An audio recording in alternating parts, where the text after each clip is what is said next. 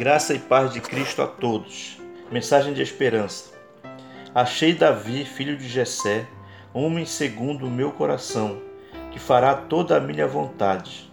Atos capítulo 13, versículo 22, parte B, na versão Almeida Revista e atualizada.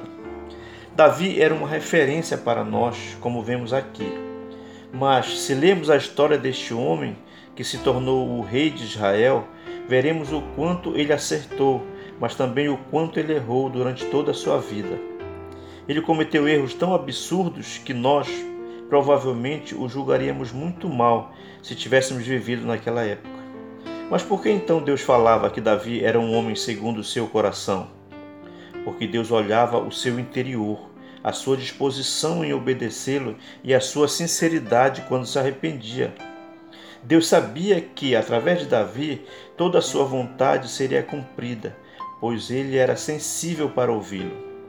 Querido irmão, querida irmã, hoje quero convidar você a refletir sobre como anda a sua disposição em cumprir a vontade de Deus. Você tem buscado o que ele planeja para a sua vida, para os seus relacionamentos, para as suas finanças e para a sua vida profissional? E quando você percebe que errou, o seu coração é pronto para se arrepender ou você tem alimentado o orgulho que lhe impede de fazer o que é correto? Temos que vigiar constantemente o nosso coração para que não criemos muros que nos impeçam de escutar o que Deus nos diz. Ele tem os melhores planos para nós, mas está em nossas mãos vivê-los, dependendo do tipo de coração que temos. Como anda o seu coração? Ele é duro ou disponível para se moldar ao que Deus quer lhe ensinar.